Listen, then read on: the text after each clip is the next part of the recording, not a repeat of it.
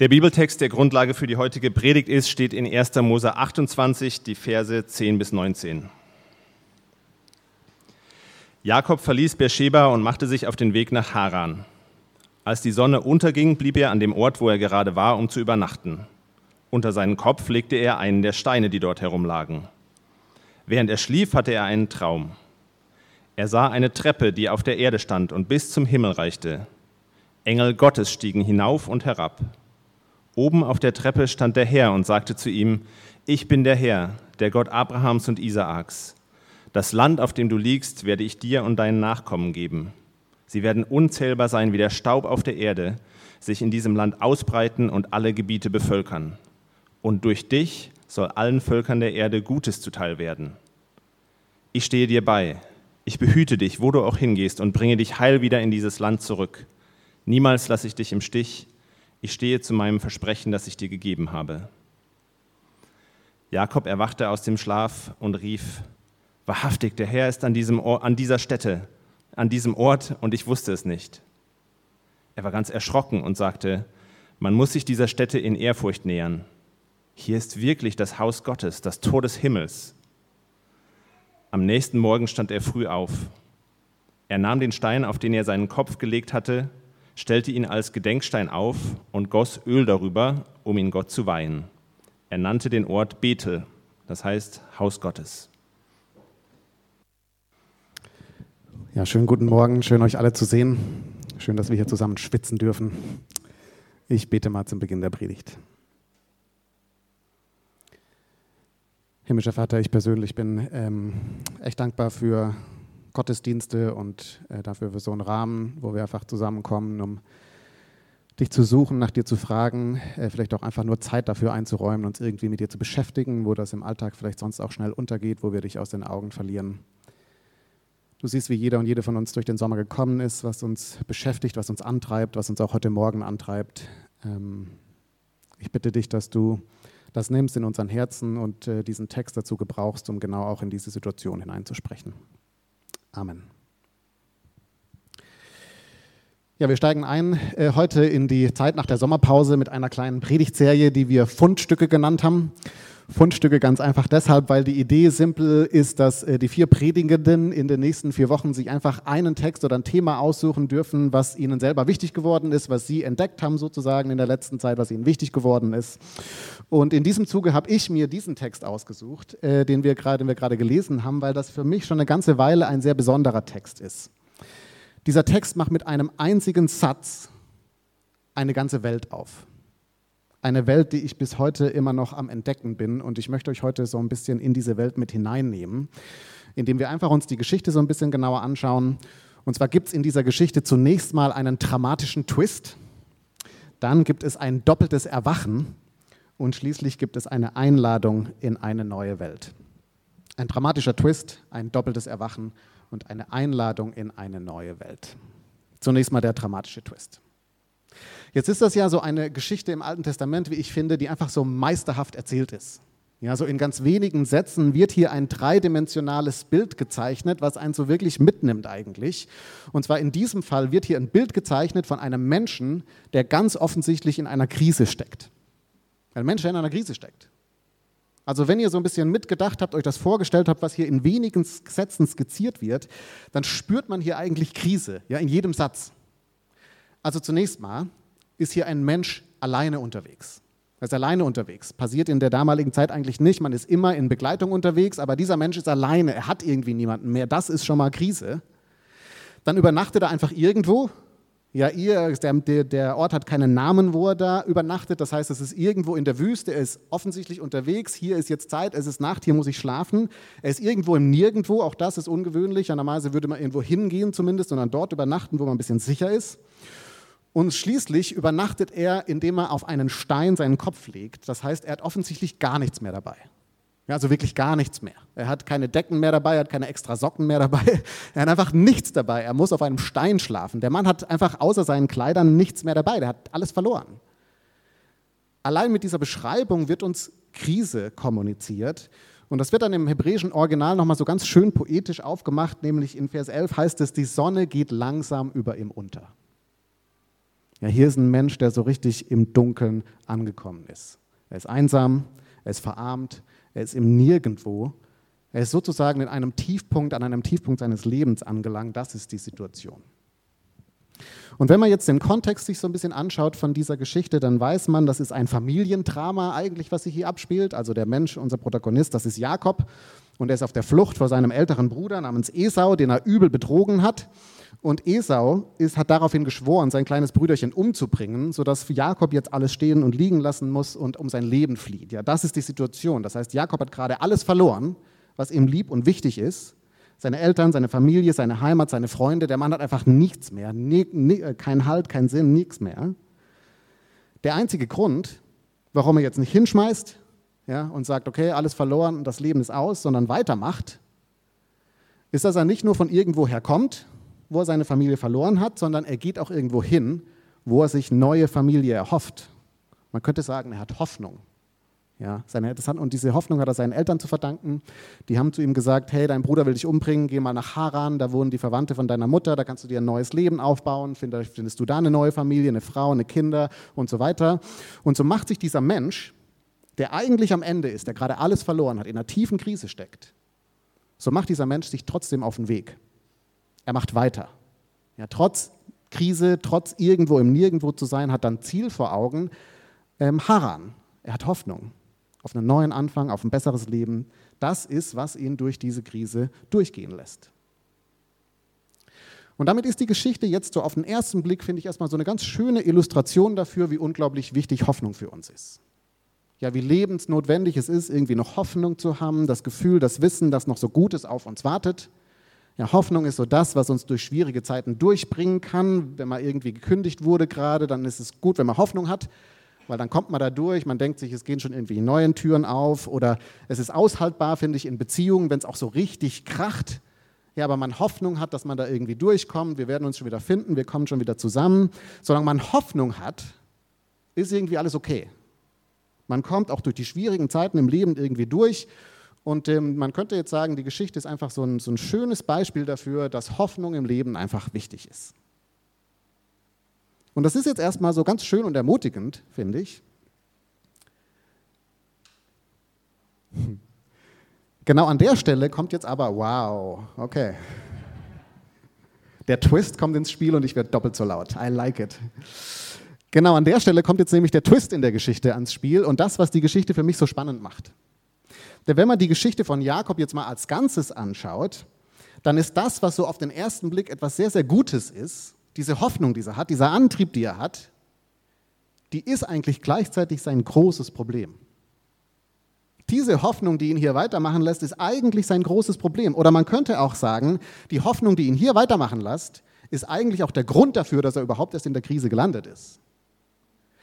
Und zwar kommt dieses Familiendrama ja daher, vielleicht kennt ihr die Geschichte, dass Jakob einen älteren Bruder hat, wie gesagt Esau. Und der Vorteil des Esau ist einfach, dass er der ältere Bruder ist. Ja, das heißt, er ist das entscheidende Kind in der Familie, er ist der Stolz der Eltern, er bekommt zwei Drittel des Erbes und Jakob war eben der jüngere Bruder, aber nur ganz knapp. Ja, hat das so Minuten verpasst, er ist nämlich der Zwilling von Esau, ja, also so ganz knapp ist er daran vorbeigeschrammt, das entscheidende Kind in der Familie zu sein. Und das muss ihn dann so tierisch gewurmt haben, diesen Jakob, denn ab einem gewissen Alter setzt er alles daran, jetzt doch irgendwie noch Erster zu werden. Seinem Bruder dieses Vorrecht abzunehmen und das wird dann so zur bestimmenden Hoffnung in seinem Leben, was ihn antreibt, was ihn motiviert, diese Idee, wenn ich erstmal meinen Bruder geschlagen habe, dann wird alles gut. Und das heißt, Jakob verbringt jetzt so den Großteil seines Lebens eigentlich in dieser Warteposition, in dieser Hoffnungsposition sozusagen. Ja? Er wartet die ganze Zeit darauf, dass er das irgendwie umdrehen kann, dass er Erster werden kann, dass er seinen Bruder schlagen kann. Und schließlich findet er die Möglichkeit, er haut seinen Bruder übers Ohr, er bekommt diesen Segen des Erstgeborenen, er hat es geschafft. Und dann fliegt ihm das Ganze aber direkt um die Ohren. Er muss fliehen, weil sein Bruder ihn so sehr hasst, dass er ihn umbringen möchte. Das heißt, er erreicht sein Ziel, er hat es geschafft. Aber sobald er das Ding in Händen hat, worauf er die ganze Zeit gehofft hat, hält das nicht, was er sich davon versprochen hat. Er wird bitterlich enttäuscht und befindet sich direkt wieder in der Warteposition. Und genau das, finde ich, macht diesen Text erstmal so faszinierend.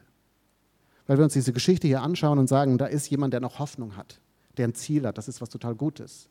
Ja, ja, der steckt in der Krise und er musste alles hinter sich lassen und er hängt in so einer Wüstensituation fest. Aber hey, er ist unterwegs. Und wenn er erstmal angekommen ist in Haran, bei der neuen Familie, bei einer neuen Heimat, vielleicht bei einer Frau, bei Liebe, dann wird doch alles gut. Nur dass das zutiefst ironisch ist. Er hat die gleiche Routine schon mal durch. Er hat schon mal eine ganz lange Zeit gewartet, dass das Leben losgeht. Er war schon mal zwischen A und B. Aber als er B erreicht hat, wurde B direkt zu A. Und die Reise beginnt wieder von vorne. Er ist wieder in dieser Warteposition. Das heißt, ja, diese Geschichte ist ein Beispiel dafür, wie wichtig Hoffnung für uns ist. Aber noch viel mehr, finde ich, ist sie ein eindrückliches Bild dafür, was das Problem an der Hoffnung ist. Was das Problem an der Hoffnung ist. Weil Hoffnung eben ganz schnell dazu führen kann, dass wir uns an so einen Zustand in der Zukunft klammern. An etwas, das hoffentlich bald passiert und dann wird alles gut. Was aber schnell bedeuten kann, dass wir immer so ein bisschen im Morgen leben, immer so ein bisschen in der Warteposition leben. Ja, wir warten darauf, dass dieses und jenes endlich passiert. Und so leben wir vielleicht immer so ein bisschen darauf zu, dass der Urlaub dann kommt wo wir uns dann endlich mal erholen können. Und bis dahin powern wir noch durch in dem eigentlich ungesunden Lebenstempo. Aber dann kommt ja Urlaub, ja, und danach geht es ja wieder für drei Wochen. Oder dann arbeiten wir ruhelos und, und mit ganz viel Energie daran, dass unsere Firma den nächsten Schritt macht. Weil wenn wir erstmal siebenstellige Umsätze schaffen, ja, dann wird alles gut. Dann haben wir es irgendwie geschafft, dann können wir wieder ruhiger schlafen und so weiter, dann passt es ja oder dann können wir uns besser fühlen. Oder wir warten, dass der Partner endlich kommt oder dass wir schwanger werden oder dass sich der Knoten in unserer Beziehung löst, wo wir dann einfach endlich mal aufatmen können und das Leben genießen können. Was aber dazu führt, dass wir immer so ein bisschen im Morgen leben. Immer in so einer Traumwelt, in so einer Wunschvorstellung. Wir warten uns, wir kämpfen uns ab dafür, dass wir diesen Zustand, dieses B, dieses Haran möglichst schnell erreichen. Und wir sagen, wir sind positiv, ja, wir sind hoffnungsvoll, das wird doch. Was wir aber nicht tun, ist im Heute zu leben in dem, was jetzt und real ist. Das ist sozusagen das Problem an der Hoffnung. Und genau das bringt mich jetzt zum Kernmoment dieses Textes. Mein zweiter Punkt, das doppelte Erwachen. Denn jetzt ist ja die entscheidende äh, Sache, die in diesem Text passiert, dass Jakob Gott begegnet. Hier in diesem Nirgendwo, irgendwo in der Wüste begegnet er Gott. Und das ist eine ganz intime Szene. Wir kommen da gleich noch mal ein bisschen genauer drauf. Aber mal, wir können vielleicht jetzt schon mal sagen, Gott spricht mitten rein in die Krise von Jakob. Er verspricht ihm bei ihm zu sein. Er erneuert das Versprechen, was er seinem Opa Abraham und seinem Papa Isaac schon mal gegeben hatte, ja, dass er ihn segnen wird, ein großes Volk aus ihm machen wird. Ja, ist eine ganz bewegende Szene. Gott begegnet Jakob am absoluten Tiefpunkt. Aber das Interessante ist jetzt, was Jakob aus dieser Begegnung mit Gott mitnimmt. Weil interessanterweise sagt Jakob, als er aufwacht, ja nicht, boah, Gott ist mir begegnet und hat mir versprochen, es, ist alles, es wird alles gut. Ja, also ich komme bald nach Haran und da finde ich eine Frau und wir werden viele Kinder haben und alles wird super. Sondern die Kernerkenntnis, die Jakob aus der Begegnung mit Gott herauszieht, ist ein Satz, den ich super spannend finde. Er sagt in Vers 16, wahrhaftig, der Herr ist an diesem Ort und ich wusste es nicht. Wahrhaftig, der Herr ist an diesem Ort und ich wusste es nicht. Ja, das ist die Kernerkenntnis, die Jakob aus dieser Begegnung mit Gott hat. Anders gesagt, was Jakob eigentlich be bewegt an dieser Stelle, was eigentlich jetzt alles für ihn anders macht, ist nicht das Versprechen, dass sich seine Träume in Erfüllung, dass die alle in Erfüllung gehen werden, dass alles gut wird irgendwann, dass ein Haran ankommt, sondern das, was für ihn jetzt den Unterschied macht, ist die Erkenntnis, Gott ist hier, im Wüstenland, in der Durchgangsstation, wo doch alles Warten war, wo doch eigentlich alles nur schwer war. Gott ist hier und ich wusste es nicht. Und ich glaube, das müssen wir uns mal so ein bisschen auf der Zunge zergehen lassen, diese Erkenntnis. Weil ich glaube, dass Jakob hier eigentlich zwei Dinge sogar realisiert. Das Erste, was er realisiert, ist, dass er Gott an der falschen Stelle vermutet hat. Er hat Gott an der falschen Stelle vermutet. Und zwar hat er ihn dort vermutet, wo wir ihn auch vermuten normalerweise, nämlich an, am Übergangspunkt von der Wüste zu Haran. Wir vermuten Gott in der, im, im Übergangspunkt von der Wüste zu Haran. In dem Moment, wo das Leben besser wird, ja, da vermuten wir Gott. Oder nicht? Also zu, zumindest formulieren wir das so ständig. Ich weiß nicht, ob euch das schon aufgefallen ist. Aber wir sagen so Sätze wie, ich hatte eine super schwere Zeit, ich war arbeitslos, drei Jahre, und dann ist Gott aufgetaucht, hat mir einen Job geschenkt und alles wurde gut. Wo haben wir Gott vermutet? Wo hat Gott eingegriffen? An der Stelle, wo es besser wurde. Das war Gott, da ist Gott aufgetaucht. Oder wir sagen so Sätze wie, ich bin echt einsam, schon seit zwei Jahren hier in Berlin, finde keine Leute, habe keine Freunde. Warum wird Gott nicht aktiv? Subtext, wenn Gott eingreifen würde, wenn er da wäre, dann würde es ja besser gehen. Dann wäre ich in Haran, hätte ich Freunde, wäre mein Leben wieder okay. Anders gesagt, wir assoziieren Gott mit dem Moment, in dem alles gut wird. In dem wir in Haran ankommen, wo er eingreift, wo wir bekommen das, was wir hoffen, dieses bessere Leben, da vermuten wir ihn. Und Jakob stellt jetzt völlig überraschend fest, Gott ist nicht dort. Er ist hier. Im Steinland, wo alles beschissen ist. Ja, Gott ist hier und ich wusste es nicht. Das ist die erste Erkenntnis, die er hat. Die zweite Erkenntnis, die er hat, ist, dass er Gott auf die falsche Art, auf die, auf die falsche Art und Weise hat, äh, vermutet hat, sozusagen. Er hat ihn auf die falsche Art und Weise vermutet.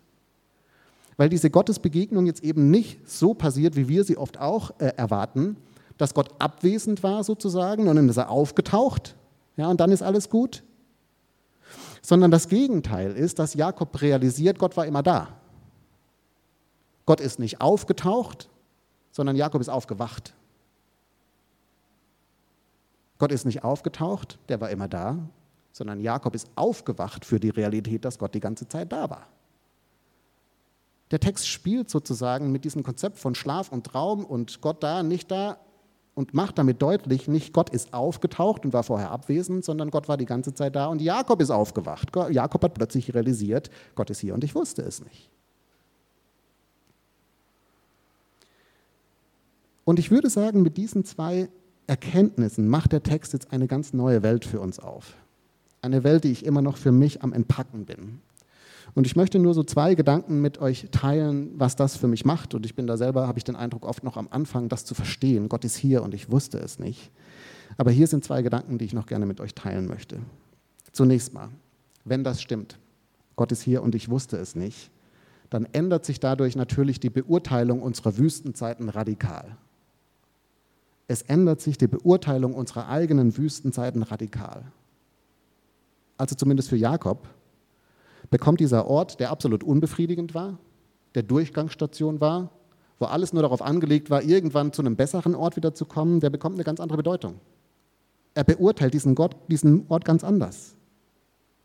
Denn wenn Gott jetzt in meiner Wüstenzeit ist, wo es mir richtig schwer geht, wo ich am Kämpfen bin, wo vieles nicht passt, wenn Gott da drin ist, dann kann der Ort so schlecht nicht sein. Dann kann er eigentlich so schlecht nicht sein. Oder zumindest gibt es Hoffnung für diesen Moment, darüber hinaus, dass ich möglichst schnell wieder rauskomme. Wenn Gott drin ist, dann kann der Moment so schlecht nicht sein. Und das ist eine Erfahrung, die ich in den letzten Jahren immer wieder gemacht habe, dass meine Wüstenzeiten tatsächlich Goldminen sind. Dass meine Wüstenzeiten tatsächlich Goldminen sind. So oft hänge ich drin in einem Wartemodus und bin frustriert mit dem, wie mein Leben gerade läuft, auf der Arbeit, in der Beziehung und sonst was und ich strampel mich ab, damit es irgendwie besser wird. Aber insbesondere mein Coach, mein geistlicher Begleiter, den ich seit ein paar Jahren habe, der schafft es mir immer wieder aufzuzeigen, nee, Alex, warte mal, Gott ist gerade hier. Er ist hier mit dir, er macht gerade was und du merkst es nicht. Was nach Abwesenheit Gottes aussieht, ist eigentlich gerade Anwesenheit. Es ist extreme Anwesenheit. Gott ist extrem präsent bei dir. Nur du siehst es einfach nicht. Und um ein Beispiel zu machen, was vielleicht für einige von euch auch ein bisschen weit weg ist, verstehe ich total, ich möchte es trotzdem erwähnen, ist eine Erfahrung, die ich in den letzten Jahren gemacht habe, dass meine Art, mit Gott Beziehung zu leben, einfach überhaupt nicht mehr funktioniert hat. Bis vor ein paar Jahren wusste ich ganz genau, was ich tun muss, um Gott zu begegnen. Ja, da hatte ich so meine Vorstellung, wie das von der Kindheit auch geprägt, wie ich das machen kann, wie ich Gott irgendwie begegnen kann. Und mit einem Mal während meines Sabbaticals hat das alles nicht mehr geklappt. Ja. So sehr ich mich auch angestrengt habe, so sehr ich gebetet habe, Bibel gelesen habe, Stille gesucht habe, es hat alles nicht mehr funktioniert. Gott war einfach komplett abwesend, hatte ich den Eindruck. Bis mein Coach mir irgendwann gesagt hat, das, was du als Abwesenheit wahrnimmst, ist vielleicht genau seine Anwesenheit. Vielleicht ist Gott gerade sehr präsent und sagt dir mal, hör mal auf zu strampeln. Hör mal auf zu strampeln. Ja? Lass dich mal überraschen. Vielleicht will ich dir auf eine neue Art und Weise begegnen. Vielleicht möchte ich unsere Beziehung verändern. Hör mal auf, einfach das immer weiterzumachen, was du bis jetzt immer gemacht hast. Und das Besondere, was aus dieser Zeit gewachsen ist, ist so eine neue, eine geheimnisvollere Beziehung zu Gott, die in den letzten Jahren bei mir gewachsen ist, die ich immer noch am Entdecken bin, die ich immer noch nicht verstehe. Und es ist etwas Neues daraus entstanden, was mich total fasziniert und ganz neu begeistert an Gott. Roland Rollheiser, ähm, ein Theologe, den ich sehr schätze, der hat genau diese Erfahrung ähm, in seinem Buch Sacred Fire auf folgende Art und Weise beschrieben. Ich lese euch das mal vor. Er schreibt, dies ist eine Erfahrung, die wir alle zu verschiedenen Zeiten unseres Erwachsenenlebens machen werden. Auf uns alle warten Zeiten, in denen all das gekreuzigt wird, was im Glauben wertvoll ist. Wir entmutigt und im Glauben erschüttert sein werden und dann versucht sind, uns woanders Trost zu suchen. Eigentlich wird Gott auch weiterhin sehr lebendig in unserem Leben präsent sein, aber wir werden ihn nicht mehr erkennen können, weil unsere Augen und unser Herz darauf trainiert sind, ihn nur so zu erkennen, wie er vor dieser Krise in unserem Leben gewirkt hat. Wie die Mystiker sagen, ist dies keine Glaubenskrise, sondern eine Krise der Vorstellungskraft. Eine besonders dunkle Nacht der Seele, in der wir den Tod dessen verarbeiten müssen, was uns im Glauben kostbar ist, um dann Gott auf eine neue und tiefere Weise in unserem Leben entdecken zu können. Das ist so das Erste, was dieser Text vielleicht bei uns machen kann. Er ändert unsere Beurteilung von Wüstenzeiten in unserem Leben. Und nur so eine kleine Randbemerkung an dieser Stelle noch. Ich finde, das lässt sich auch gut auf uns als Projektkirche äh, anwenden. Wir werden in ein paar Wochen zehn Jahre alt als Gemeinde. Und ich weiß nicht, wie es euch geht. Wir sind damals gestartet mit ganz großen Hoffnungen, Erwartungen, Träumen und so weiter. Bis heute haben viele von euch Träume, Erwartungen und alles Mögliche, was so passieren könnte in dieser Kirche, wie wir sein könnten als Gemeinde. Und manche Sachen haben wir umgesetzt bekommen und viele Sachen haben wir auch nicht umgesetzt bekommen. Und viele Sachen sind immer noch Baustelle und wir stören uns an verschiedenen Dingen und denken, ach, wenn wir als Gemeinde endlich mal so wären, ja, dann könnte es losgehen. Die Versuchung ist groß sozusagen, auch auf unsere Gemeinde zu schauen und sagen, wenn wir endlich mal bei B ankommen, ja, die Gemeinschaft endlich mal funktioniert, unser Außenfokus besser ist, unsere Nachbarschaftsarbeit, was auch immer, dann wird es gut. Ja, dann können wir einen Unterschied machen, dann wird Gott tolle Sachen machen. Aber der Text ermutigt uns zu sagen, das ist falsch gedacht. Gott ist bereits hier mitten in dieser Wüstenzeit. Das ist seine Zeit. Die Umbruchsphase, da wo nicht alles funktioniert, da wo die Reibungen auch entstehen. Wir sind am richtigen Ort. Und das heißt nicht, dass es nicht schwierig ist, aber das heißt, dass es nicht sinnlos ist. Weil Gott uns dadurch begegnen möchte, vielleicht an ganz anderen Stellen ansetzen möchte, als das, was wir so im Blick hatten. Wir können gespannt sein und neugierig sein darauf, was Gott daraus machen wird.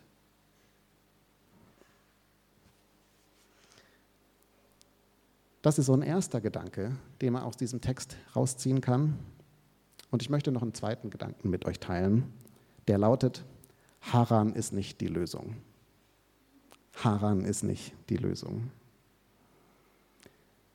Für mich ist dieser Text immer wieder eine Einladung, meine eigenen Hoffnungen ein Stück weit loszulassen.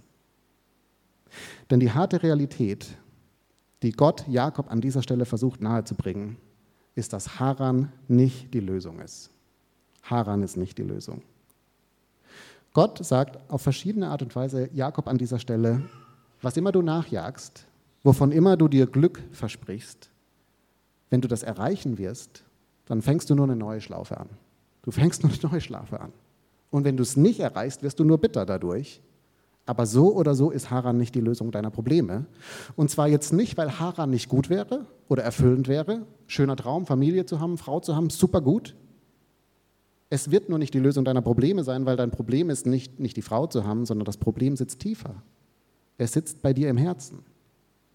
Bei dem, was du versuchst, mit Haran zu befriedigen.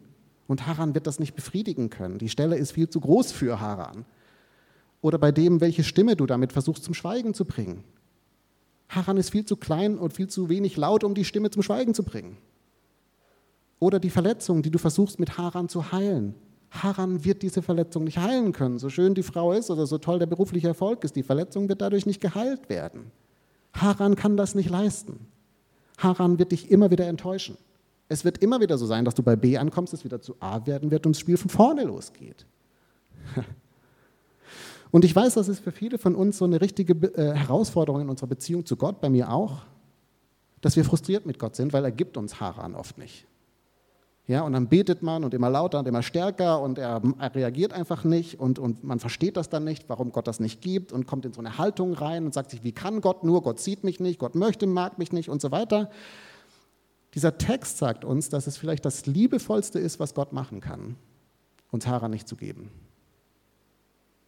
Es könnte das Liebevollste sein, was er machen kann, uns Haran nicht zu geben weil er versucht, uns endlich mal aus einem Kreislauf herauszubrechen, in dem wir sonst immer wieder gefangen sind. Es ist für mich persönlich eine der faszinierendsten Erfahrungen mit mir selbst, wenn ich inzwischen regelmäßig Auszeiten mache, zwei, drei Tage rausfahre, Handy abschalte und einfach mal in die Stille gehe sozusagen. Und inzwischen machen wir als Gemeinde auch Reset-Wochenenden. Das heißt, wir fahren in einer kleinen Gruppe mit Leuten raus, drei Tage ohne Handy, ganz viel Stille und so weiter. Es ist ganz interessant für mich jetzt zu beobachten, bei mir selbst und inzwischen auch bei vielen Reset-Wochenende-Teilnehmern, dass man in so eine Stille, wenn man aus dem Alltag rauskommt, mit einem bestimmten Set von Fragen und Problemen kommt. Ja, man weiß eigentlich genau, was das Problem im Leben ist und wie Gott das jetzt lösen müsste und man fährt dahin und denkt sich, wenn Gott hier nur an, eingreifen würde, dann wäre ja alles gut. Nach drei Tagen in der Stille und oft in der Begegnung mit Gott sind diese Fragen weg. Die Probleme sind weg, die Themen sind weg. Man merkt, das ist gar nicht die Frage. Darum geht es letztendlich gar nicht. Das, was ich mir hier erhoffe, ist eigentlich nur ein Cover für etwas, was tiefer liegt. Und auf, in diesen Dingen möchte mir Gott eigentlich begegnen. In den Dingen, die darunter liegen, unter der Hoffnung, die wir haben auf Haran, was auch immer das für uns ist. Ich fahre aus diesen Zeiten der Stille regelmäßig zurück und ich habe bei Reset-Wochenenden, Leute, auch den Eindruck, wir fahren zurück und es hat sich eigentlich überhaupt nichts geändert.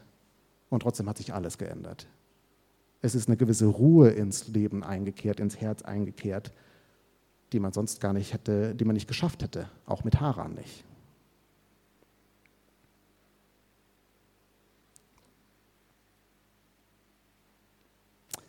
Hier ist das Tragische wie auch das Ermutigende an der Geschichte von Jakob. Und damit komme ich zum Abschluss. Jakob hat hier einen Durchbruchmoment. Er hat hier einen Durchbruchmoment. Sein Herz kommt zur Ruhe, vielleicht zum ersten Mal in seinem Leben, in der Erkenntnis, Gott ist hier und ich wusste es nicht. Und das sortiert diesen Mann. Er geht danach anders weiter. Lange halten tut es nicht. Lange halten tut es nicht. Spoiler Alert, die Nummer von A nach B und in der Warteposition und hoffentlich passiert B Wald, das ist das Muster, das sich bei ihm immer und immer wiederholen wird. Er kommt nach Haran, findet eine Frau, bekommt sie nicht, muss sieben Jahre für sie arbeiten, also sieben Jahre warten.